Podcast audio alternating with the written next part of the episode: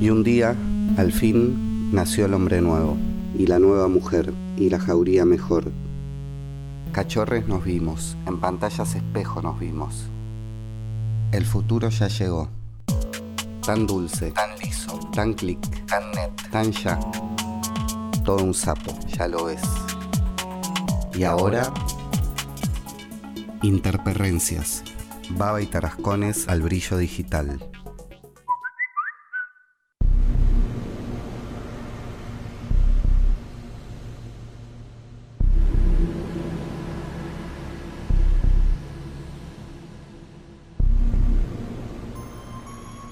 Misterio.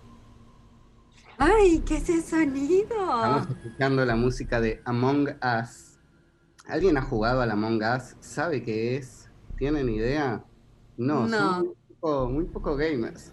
Bueno, No, yo tampoco soy... A mí me contaron, puede ser que sea tipo mafia o algo así. Es muy parecido. Yo tampoco soy gamer, pero el Among Us en este último tiempo ha trascendido ampliamente el mundo de quienes son muy asiduos de los juegos, de los videojuegos. Eh, es un jueguito mm, tal vez han visto memes o cosas porque como todo producto de la cultura popular digital, toma muchas formas y rápidamente se reinterpreta. Es un jueguito básicamente muy simple que se puede descargar en el celular de forma gratuita o bajar en la compu con un pago eh, económico o voluntario, pero en el celu es gratis. Jueguito 2D, eh, multijugadores, multidimensional o multidireccional. Básicamente el escenario es una nave espacial donde hay astronautas, tripulantes, que tienen que eh, conducir esa, esa nave, realizar ciertas tareas, y entre todos los tripulantes hay un impostor. Eh, es una reversión del asesino, el juego de cartas donde hay que descubrir quién es el, el asesino, eh, o del mafia, estos juegos donde hay uno que cumple un rol específico y que nadie lo sabe, salvo el mismo, y los demás lo tienen que adivinar. El juego es de 2018, lo sacaron hace un par de años, pero no tenía mucha llegada, y en los últimos dos meses explotó por todos lados, llegan a tener ahora un millón y medio de jugadores en simultáneo. Hace unos días el estudio que lo hace publicó un tweet informando que tenían los servidores estallados, como que no podían admitir más, más gente. Eh, muy impulsado por eh, influencers, youtubers como el Rubius de España y bueno, y otros conocidos que empezaron a jugar y a transmitirlo por YouTube y por Twitch, que es como la plataforma del momento para streamear juegos, pero también otras cosas. Básicamente el juego son, eh, se entra a la nave, se puede jugar de 4 a 10 jugadores y entre los 4 a 10 hay de 1 a 3 impostores. El que crea la sala, que, cómo configurar eso, cuántos impostores hay eh, y demás. Y se puede jugar online contra cualquier persona del mundo, te metes en una sala y va entrando gente a esa sala, cuando se cumple el cupo empieza el juego. O podés jugar también con, con amigues, te armas tu propia sala, les pasas el código y entran todos a esa sala, con lo que es más divertido, digamos. El objetivo de los tripulantes es cumplir ciertas misiones, cada tripulante tiene unas misiones, se resuelven muy fácil, básicamente es ir al punto que te moves por la pantalla, al punto donde está tu misión, y hacer algo muy simple como tocar un botón, introducir un código, mover una palanca y demás. Esto. Vos sabés cuál es el rol que te tocó, pero no sabés quiénes son, qué, qué rol tienen les otros. El rol que te tocó lo sabes inmediatamente antes de empezar, que ese es un Ah. punto. ¿Y Porque hay una... es el impostor? No. Y solo lo sabes si vos sos el impostor. Justo antes de empezar te dice, ¿sos tripulante o sos impostor? Eh, y bueno, obviamente solo el impostor sabe que lo es. El objetivo de los tripulantes es adivinar quién es el impostor y eh, cumplir con las misiones. Si logran resolver todas las misiones antes que el impostor los mate, ganan. El Yo objetivo lo del- jugué en un cumpleaños a eso. Ah, mirá. Pero en, en- en presencia. Sí, ojos cerrados. Ah, ah, sí, era otra vida. Claro, juego de rol. Ojos el- cerrados y no sabías si el de al lado era impostor o no, solo abrían los ojos los que eran impostores, por ejemplo. Claro. El objetivo del, del impostor, obviamente, es o matar a todos los tripulantes antes de que lo descubran, o sabotear la nave. Son las dos formas que tiene de ganar. El impostor cuando está cerca de un tripulante se le habilita la opción de matar y ahí o le clava un cuchillo, le pega un tiro, cada matada es distinta. Y después tiene la opción de sabotear espacios de la nave, abre el mapa y dice, bueno, sabotear el oxígeno. Y empieza a sonar una alarma y los tripulantes tienen 15 segundos para solucionar ese sabotaje o si no lo logran mueren también. Esa es la dinámica básica. ¿Cómo se descubre al impostor? Cuando, alguien cuando el impostor mata a alguien, el cuerpo queda ahí en el suelo. Cuando un tripulante lo encuentra, denuncia que encontró un cuerpo muerto. Y ahí se pasa a una sala de chat donde cada uno tiene que dar sus argumentos de a quién hay que votar, a quién hay que expulsar de la nave. Ese es un mecanismo. La otra forma de llegar a ese chat es que alguien apriete el botón de emergencia, aún sin haber encontrado un cuerpo muerto, y apretando el botón de emergencia también lleva a todos los jugadores a ese chat, donde hay un tiempo determinado para discutir y finalmente votar. El la persona, el jugador que tenga más votos es expulsado de la nave. Sea o no sea el impostor. Es quien fue más votado. Se lo echa de la nave. Si era el impostor, el juego termina y ganaron los tripulantes. Si no era el impostor, si era un tripulante, el juego continúa y el asesino intenta seguir matando y los otros intentan seguir descubriendo. Nico, tengo una pregunta clave.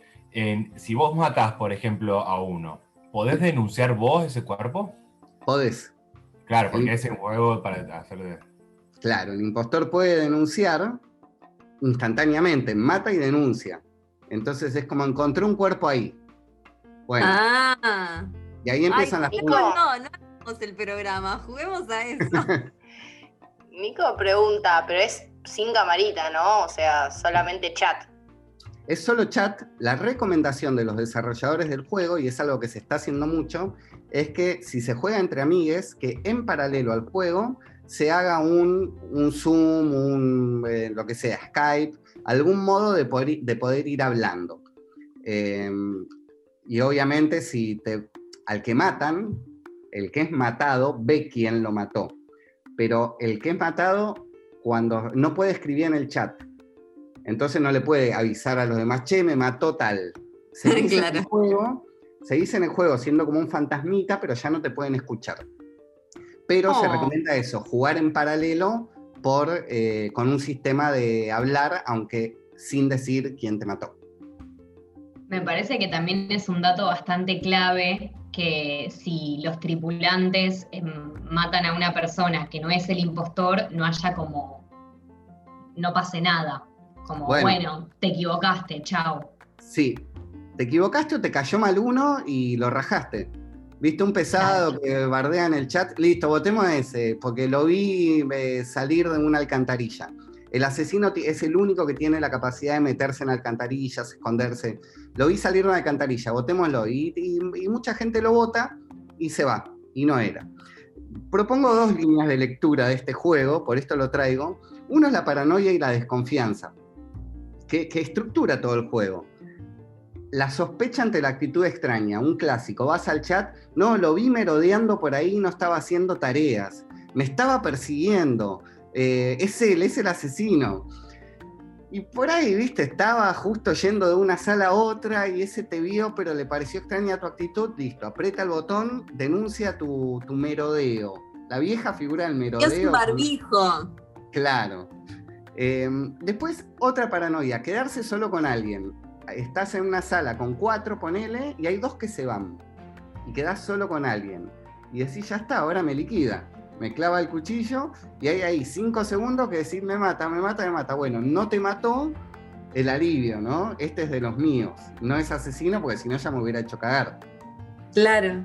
Después que el asesino mata, tiene que esperar 30 segundos para poder volver a matar. Entonces sabes que si son tres en la misma sala, no te va a matar porque en esos 30 segundos el otro vio todo y lo denuncia. Pero cuando estás mano a mano con uno en la misma sala, decís, me hace cagar. Siempre está Claro. la desconfianza del otro, ¿no? Que te puede, que te puede matar.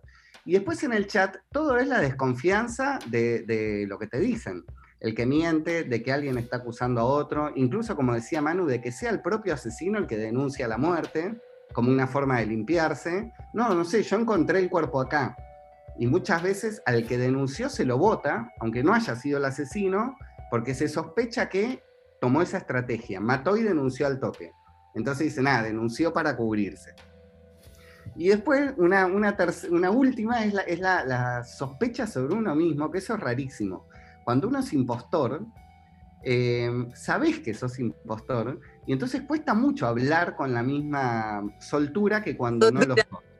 En el chat, ¿viste? Si sabés que no sos impostor, decís, "No, no sé, no vi nada.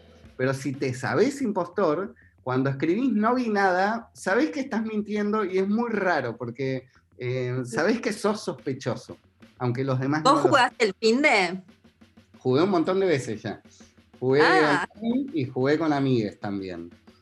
Eh, dos experiencias distintas. Pero bueno, siempre estructuradas con esto, la paranoia, la desconfianza en el otro. Y el segundo eje es el de la gorra, que es el que titula la columna, que es esta tentación de sanción al otro. Hay, dentro de todas las salas que hay, hay una que es la de cámaras, entonces vos podés ir ahí y tenés cuatro camaritas donde ves distintas partes de la nave.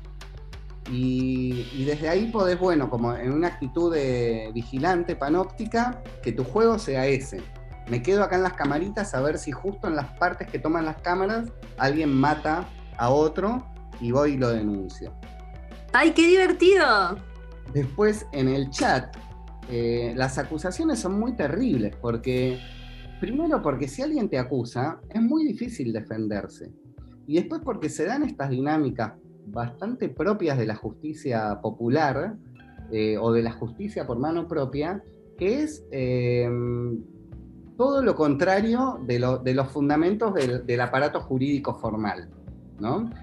Tan vapuleado, tan descreído y demás, pero que tiene un procedimiento construido a lo largo de los siglos de prueba, de presunción de inocencia, todos los fundamentos del derecho liberal clásico. Bueno, eso no existe, ni acá ni en un linchamiento. Fue Es- él. es Listo, como la- Como el pueblo de los Simpsons, ¿viste? Que dice, vamos a prender fuego a aquello y después a otro. La turba iracunda. claro, sí. Prendemos fuego y después, bueno, después averiguamos, ¿no? sí. O sea que es un poco peligroso. Hay otra, cuando uno lo matan, se convierte en fantasma, o sea, te podés seguir moviendo por el, por el escenario, pero no podés hacer tareas, en el chat podés escribir, pero no te pueden leer los demás. Estás ahí como en una situación medio en un limbo. Y hay un impulso que es, que a mí me surge por lo menos, me mataron, soy fantasmita, me dedico a seguir a mi asesino, porque ya sé quién es el asesino, lo vi cuando me mató. Entonces le pongo un ojo encima y lo sigo durante todo el juego a ver qué hace, a quién mata, cómo mata. También ahí está la actitud vigilante de, bueno, acá sí sabiendo quién es, ¿no? Pero le voy a estar encima y lo voy a controlar en cada cosa que haga. Perdón, una pregunta. ¿Y el asesino ve que vos fantasmita No. lo estás siguiendo? No, no lo- ni siquiera los asesinos, solo lo ven los otros fantasmas. Se ven entre Ah, me copa. Una pregunta.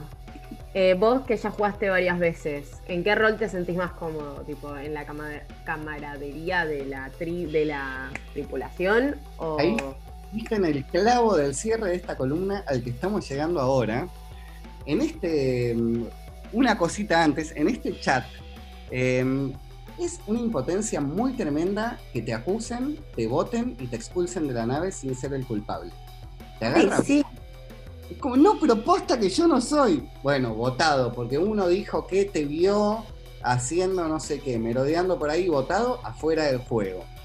Y un recurso que se usa mucho para acusar es, voten todos al rojo. Estoy seguro que fue el muñequito rojo. Si no llega a ser él, en la próxima me votan a mí. ¿Viste? Como el acusador ofreciéndose en sacrificio para, para validar eh, su palabra. Yendo a lo que dice Mili, eh, me parece que no hay nada más gratificante en este juego que ser el impostor. Y de hecho, el asesino. Y de hecho, hay mucha gente que entra al juego y si es tripulante, si no es impostor, sale al toque. Como que van, entran en una nueva sala y así hasta que les toque ser impo- impostor. estadísticamente te toca ser impostor una vez cada 7, 8 veces que jugás. Eh, y realmente te agarra un subidón adrenalínico cuando te sale churrón, impostor. Eh, que me lleva a pensar, no, si, el, si la pasión por la gorra, que es el título que le puse a la columna, no es tanto una pasión por la sanción hacia el otro, sino más por, por ser quien se anima a matar. El digamos. poder. Bueno, hay una especie de poder desde el despojo, ¿no? En el, en el asesino, en, en el, en, en- en quien se, en quien está ya más allá de toda ley, sin nada que perder. Para mí es eso, ¿no? La transgresión de la ley siempre llama. Y sobre todo cuando es virtual o, o cosas así que no hay realidad. Claro, pero si vos no la transgredís o si, te cre- o si crees en el, eh, que no sos el transgresor, eh, sos durísimo con el que se supone que la ha transgredido. Hay dos libros que los vamos a dejar en, en Instagram como recomendaciones. Eh, uno se llama ¿Quién lleva la gorra? del colectivo Juguetes Perdidos. El otro se llama Linchamientos, la policía que llevamos dentro. Es una compilación de textos de, bueno, de un montón de gente también de Juguetes Perdidos, de Agustín Valle, de Berbisky, de Adrián Canchi, de Ariel Penisi, bueno, un montón de autores que tratan de pensar estas dinámicas de los linchamientos y de las gorras en, en barrios populares, sobre todo. Y voy a cerrar con la contratapa de este libro Linchamientos, que me parece que eh, aporta algo a este análisis del Among Us. Partícipes de la malaria y del maltrato cotidianos viajan como ganado, es cierto, pero ante la autoridad no dicen ni mu. El linchamiento es el deporte extremo de los impotentes, el goce triste de una zona gris de nuestra cultura. Porque si quisiéramos prestarle algo de su propia medicina a los que gustan del racismo fácil y estigmatizante del cabecita negro del pibe chorro, tendríamos razones para llamarlos cabecitas grises. Gris es la colectividad que forman como vecindad boba. Gris es la autodefensa de la propia impotencia. Gris la reproducción de una vida mezquina y rutinaria. Gris la exaltación de berretines llamados pertenencias. Bueno, un palito ahí a la, a la justicia eh, comunitaria, con, eh, con todas las dimensiones que puede tener de, de positivo y de, o de interesante como cuestionamiento a la justicia institucionalizada, que evidentemente es muy cuestionable, pero me parece que algo de este juego Among Us eh, pone en tensión esta, esta forma de linchar o de hacer justicia por mano propia, y me parece una experiencia interesante para transitar y experimentar en, primera persona.